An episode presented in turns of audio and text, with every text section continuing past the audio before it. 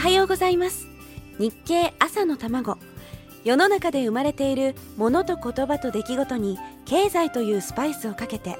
会社に行くのがきっと楽しくなるそんな話題をお伝えします。お相手は林さやか。この番組は聞けばわかる読めばもっとわかる日経日本経済新聞がお送りします。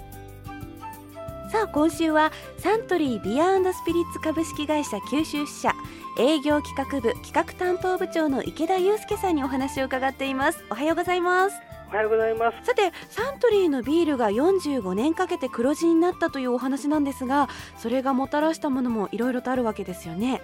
そうですね。あのそもそもビールに参入しましたのが昨日もお話ししましたけれども、はい、昭和38年ということで、えー、ウイスキーがまだ絶好調の時代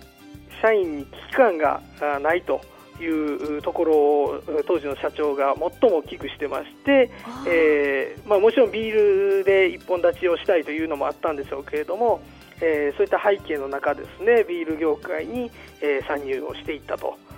あと社長がですねそういった、えー、思い切ったことをやるとサントリーの社風にもなってますけれども、はい、えー、やってみなはれという機運がですね、えー、社員みんなに、えー、もう社長自ら率先してやられたというところで、はいまだに、え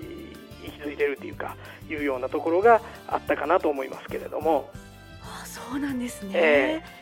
やっぱり美味しいビールを作るのには原材料からこだわらなくてはいけないようで6月17日の日経にはサントリーがチェコのホップ農家に資金援助をするという記事が載ってたんですが。やはり原材料というところが一番のポイントになってきますんで、はい、えー、まあホップの話ですけれども麦もそうですし、えー、水にもこだわっているというのがサントリービールの特徴です。あなんかビールの話をしてたら私も思いっきり飲みたい気分になってきましたけど実は6月13日の日経に親子でビール工場の見学をするという記事が載ってたんですがサントリーでもできるんですか？えあのー、熊本にですね九州熊本工場というものがございまして、はい、えー、その工場はあビール類に加えましてえ清涼飲料同時に作れるハイブリッド工場というふうになってますので、えー、大人の方だけでなく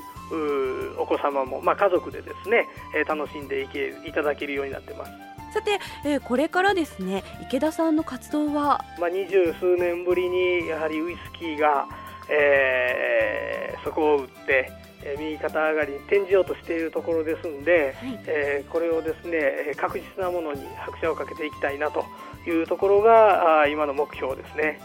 素晴らしいですね、私もウイスキーを美味しく飲める大人になりたいです。ありがとうございました、はい、ありがとうございました、はい、さて今週は最後までお酒の話でいきましょう。ではまた明日のこの時間です